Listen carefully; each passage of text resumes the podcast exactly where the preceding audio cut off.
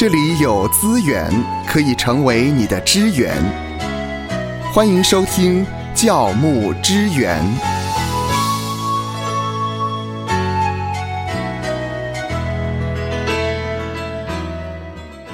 人与人之间难免会发生冲突，教会也不例外，因为教会是人的组合。今天芳华和夏乐老师，我们就来谈一谈，当教会发生冲突的时候，教牧人员该如何的来处理呢？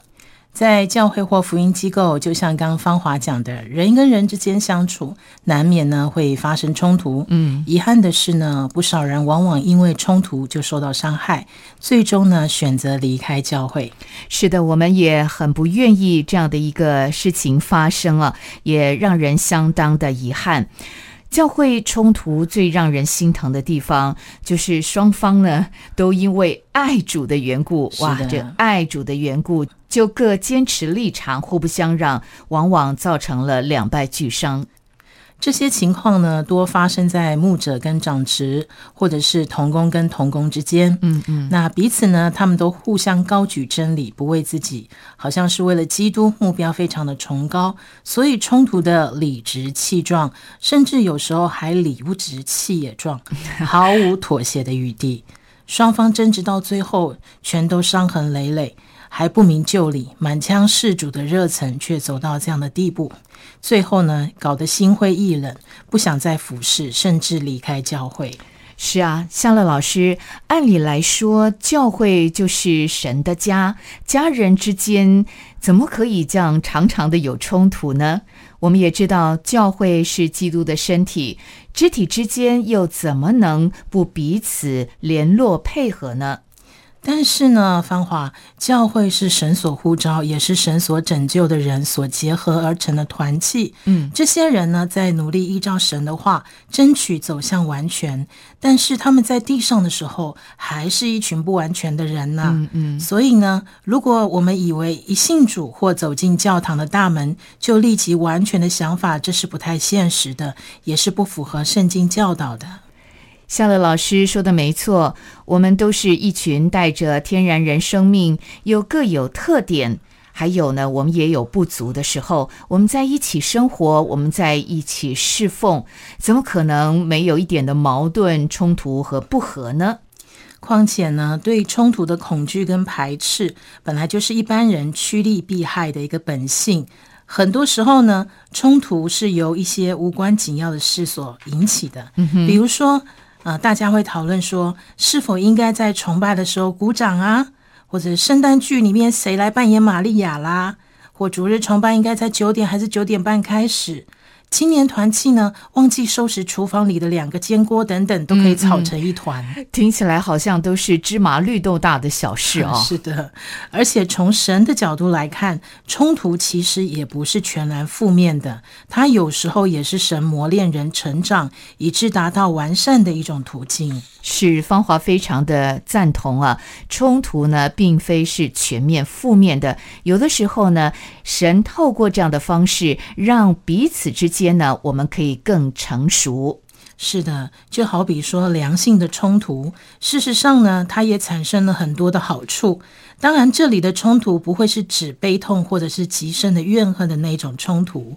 如果是良性的冲突的话，它可以带来一些好处的。嗯比方说，第一个事情可能可以被充分的探究过。是，比方说，一旦冲突发生，冲突双方都会很清楚看到深深困扰他们的问题所在到底是什么。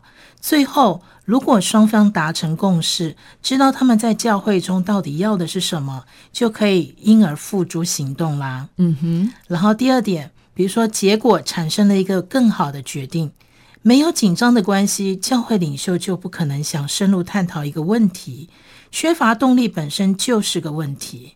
再来第三点，人们更愿意遵守决定，因为教会所做的正确决定呢，必然是大多数会有所认同的。是夏乐老师这里说到的，这是一种良性的冲突。那么另外一个我们不太乐见的就是恶性的冲突了。是的，如果是带来悲伤的冲突呢，那大概就是属于比较是恶性的冲突。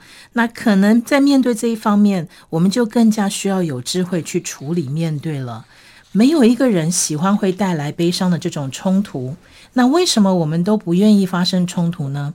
原因其实是蛮蛮明白的，嗯嗯，因为呢，牧者们都希望建立他的教会像天堂一样和谐啦、喜乐、平安、彼此相爱，而牧者也希望他的领导权柄是稳固如山的。可是事实上却不是如此，因为我们的牧者他们想要建立的是上帝国，他将如耶稣所讲的，就是。路加福音十二章五十一节说道：“你们不要以为我是带和平到世上来的。我告诉你们，我并不是带来和平，而是带来分裂。”向乐老师，您刚才所说的芳华有点不太明白，你可以再详细的解释一下吗？啊，可以的。也就是说呢，这所谓的天堂，我们想象的天堂，一定是非常充满美丽、和谐、美好、平安、彼此相爱，这个是大家都了解的。但是，上帝的国度的意思是说，在地上我们要创建一个上帝的国度，指的是说，要在人性之中本来就充满张力的这样的人跟人之间呢，去摆平很多的呃争执，摆平很多的冲突，然后要实现一个上帝有爱的国度。这本来就是。充满着冲突的，嗯，了解了。好，那夏乐老师，您提到了，啊，有良性的冲突，也有恶性的冲突，他们都有不同的特质之外呢，冲突好像也分成大小不同啊，所以在解决这一些的冲突上面也是不同的。大概有哪一些我们比较常见的在教会当中的一些冲突呢？是的，的确是有因为程度大小不同而区分出来各自大小不同的一个冲突。比方说，第一个第一种冲突类型是呃人跟人之间，同工跟同工之间，他们是处在困境当中。嗯哼，那在第一个程度的冲突当中呢，双方的主要目标是解决问题。那在这个阶段呢，冲突的双方。不太会去指控对方说这件事跟你有什么相干呢？他们的注意力呢都集中在问题上面。举例来说，如果是争论牧师的薪水，那牧师跟人事委员会就要对牧师补偿金达成一个协议。那这个阶段的冲突里头呢，牧师不会指责人事委员会太吝啬，同样的人事委员会也不会说牧师太贪心。等于说，他们双方都不会去指责对方，因为他们的目标也不是要去惩罚对。方，而是要好好处理这件事，也就是达成协议，让薪资双方都可以满足牧师的一个财务需要。嗯，这确实是啊，很容易会发生的一个很基本的一个冲突，就是处在一个困境当中的时候，该怎么样去面对解决。是的，那第二种冲突呢，就是意见相左的冲突。这个第二个层次的冲突呢，双方的目标都做了一些改变，双方都越来越自我保护。虽然他们依然关心问题是否能够获得解决，但是他们更关心如何可以脱离困境，并且取得有利的地位。此外呢，双方所用的言语在第二个冲突的阶段也变得比较模糊、比较笼统了。哦，有一方可能会说：“呃，我不知道是否还要继续信任会计呀？”或者是说：“牧师似乎没有认真工作。”哎，这一类的话，这会使听到的人觉得很奇怪，说他到底在说些什么？在这个程度上，会有的话会比较带有一点情绪化。所以说，你还是以牧师的这个薪水为主要的这个题目来举例，是吗？啊，可以说是这么说的。然后第三个呢，是在是处于一种增进的状态了。双方到达到这个程度的话，冲突已经演变成完全的增进的。通常玩游戏的人呢，已经不太关心问题本身或者是结果如何，因为他们一心只想要赢。要随心所欲，他们已经不能够理智的来看问题。当人们站在第一个程度跟第二个程度上看冲突时，他们会极力的想了解问题所在，而且一起去寻求可能的解决方法。但是在第三个冲突的阶段，问题跟解决方法都移转到了幕后去。嗯嗯，因此呢，冲突中的双方已经很难清楚看到究竟发生了什么事，他们所说的话也同样的扑朔迷离，所以慢慢的有一个曲解。就开始产生了，嗯，是，所以到了第三种的冲突程度上面，比第一个跟第二个来的更复杂，而且在这个过程当中，可能问题已经不是问题，而是产生另外一种的问题了。是的，没错。显然，第三个程度的冲突已经会伤害教会了，因为在这个阶段所做成的决定，通常都是依据严重扭曲的想法来的。所以呢，他们延伸出来的问题比他们可以解决的问题还要多。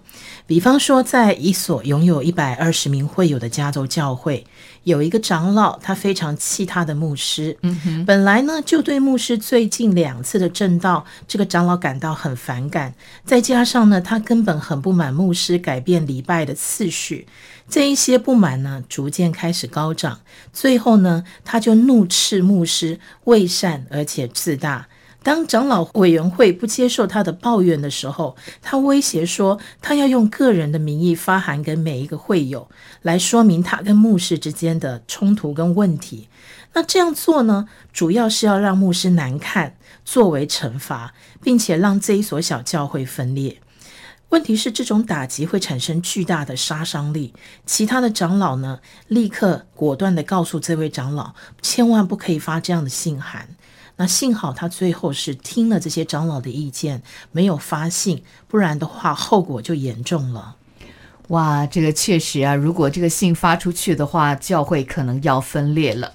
以上呢，我们说的三种的冲突是属于这个程度的不同。另外还有两种冲突呢，可能我们也在教会里面常见的。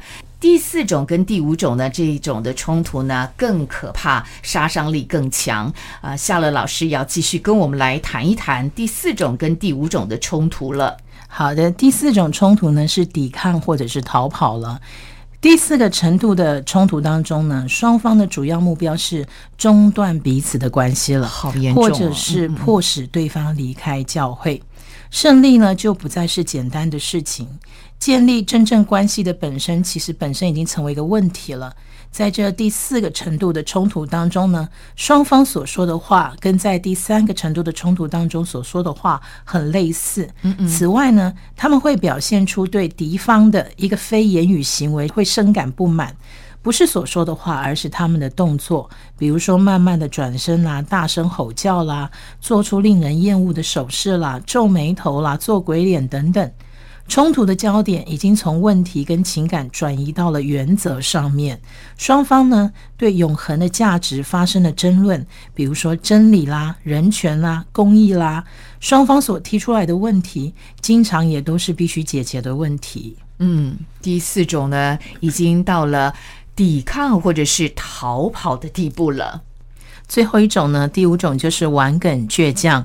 我相信这四个字大家应该很耳熟，因为当我们在读旧约的圣经的时候呢，我们以色列百姓就是最常犯了这个毛病，就是玩梗倔强。如果在这个程度的冲突当中呢，双方其实也都愿意让对方有一条活路，但是却不是在眼前了。人们都相信呢，反对他们的人不仅很坏，而且也很恶毒，所以不能够放过他们。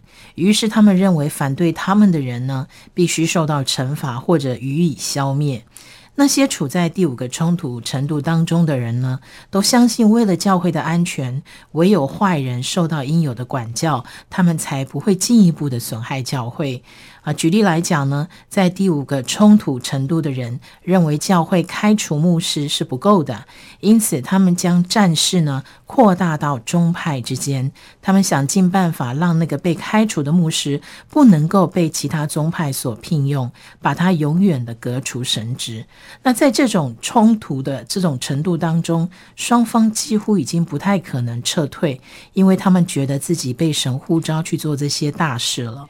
哇，进到这样的一个冲突的时候，听起来好像蛮可怕的。呃，连神职人员他可能永远的离开了教会，无法再服侍神了。是的。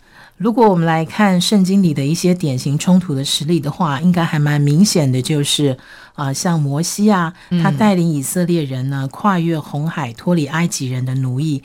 但是在摩西带着上帝所赐的石板下山，摩西挨近营前就看到以色列人造的金牛犊，又看见人跳舞，就发了烈怒，把两块石板扔在山下摔碎了。后来又当这一群以色列人的不满渐渐增加，并且。群起涌向摩西的时候，痛苦的摩西就对着上帝说：“我一个人没有办法管理他们，我承受不了了。如果你要这样待我，求你可怜我，把我杀了，使我不必再忍受这样的折磨。”所以可以看得到，就是说，在旧约圣经里头也充满着所谓的冲突事件。那更有趣的就是在新约的时候。我们可以来思想，就是福音书里头记载了很多耶稣的故事，本身也是充满了冲突的。比如说，耶稣本身内心的冲突是在克西马尼园的时候，他说：“父啊，能不能叫那一杯离开我？”这也是属于内心的冲突。那耶稣跟魔鬼的冲突呢，也发生在耶稣赶鬼的时候。而耶稣跟他人的冲突呢，比如说像耶稣跟他的门徒彼得的冲突，还有耶稣跟社群团体的冲突。比如说，耶稣跟法利赛人的冲突，嗯哼，但是当耶稣遇到冲突的时候，他怎么解决呢？嗯，是啊，当耶稣遇到这些冲突的时候，他如何的来解决呢？可能刚才夏乐老师所说到的这一些冲突呢，在圣经里面呢，我们可以看到耶稣是如何面对的。不过，我们稍微来整理一下好了。好的。有国外的资深教牧专家呢，就分析耶稣面对冲突的方式有如下的几点。第一个就是说，耶稣接受冲突如同另一个教导的机会。嗯哼。第二个呢，耶稣立即面对了冲突的团体，他不逃避。第三个呢，耶稣诊断出问题的根源其实就是人的本质。第四个呢，耶稣使用冲突的时机，他重新聚焦他的使命和意向给他的门徒。那第五个呢，即使困难呢不断的呈现在各个层面，但是耶稣总是有耐心跟正面的来处理冲突。冲突呢从来都不是一件舒服的事情，但是呢，上帝关心我们的角色超过关心我们的舒服。因此呢，我们牧者可能必须要学习耶稣的精神，为真理实价的态度来面对人们抵抗上帝国的冲突。我们可以从耶稣的榜样中再去反思如何来处理冲突的一个技巧。嗯哼，比方说，我们可以自我反思：说我内在的安全感是否从基督而来，以至于我的内在冲突可以被解决吗？第二个，在冲突的情境下，我是以恩典跟真理作为原则，以及为了人们的缘故吗？第三个，我是否能够区别冲突的不同形态的本质，并且选择最好的策略来处理它吗？第四个，我能像耶稣一样信靠天赋，使用他所应许的圣灵话语以及祷告来作为灵性的武器吗？谢谢夏乐老师从耶稣的榜样，让我们一起来反思如何处理冲突的技巧。可是夏乐老师，呃，我们没有办法像耶稣那样的拥有这样的智慧啊。在教会里面，我们遇到的有没有一些的建议可以提供给教牧人员呢？有的，针对教会内部的冲突呢，教牧人员究竟可以怎么做？资深的资商专家谢纳明老师呢，在《基督教论坛报》的一份报道中有提过哦，其实呢，冲突所带来的影响是长远的。对于当时冲突引爆的负面果效，有可能至今都还存留在教会。尽管事情过了许久，教会都会存在着某一些不可或避免触碰的地方。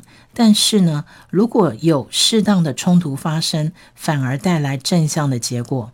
有一些冲突呢，将有助于使教会变得更加的卓越。那谢老师呢，引用学界对于冲突的定义，从较早期的认为冲突具有破坏性。当有冲突存在，就必须要及时避免；到认为冲突无法避免，只能够面对与接受，一直到最后主张冲突是必要性的，缺乏冲突反而会带来组织的停滞跟僵化。所以，冲突所带来的必不全然是破坏，而且呢，在适度且不违反组织目标的冲突刺激当中，还可以帮助组织迈向进步的一个空间。那谢老师呢？进一步表示呢，冲突本身呢，在人跟人之间是必然存在的，但不论是在哪里，尽管是教会内发生冲突，他认为我们都不要害怕，应该要去正视冲突的原因。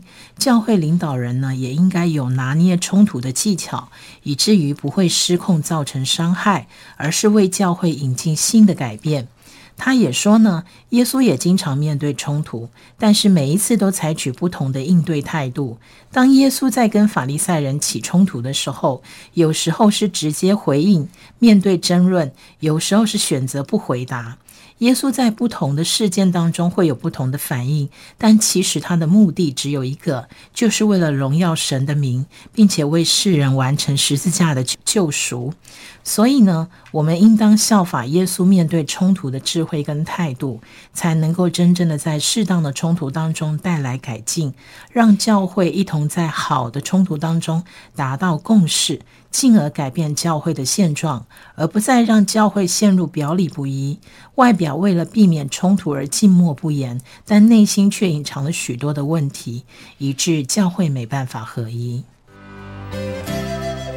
愿神赐福收听节目的你，就让这一次的教牧支援成为你侍奉的资源。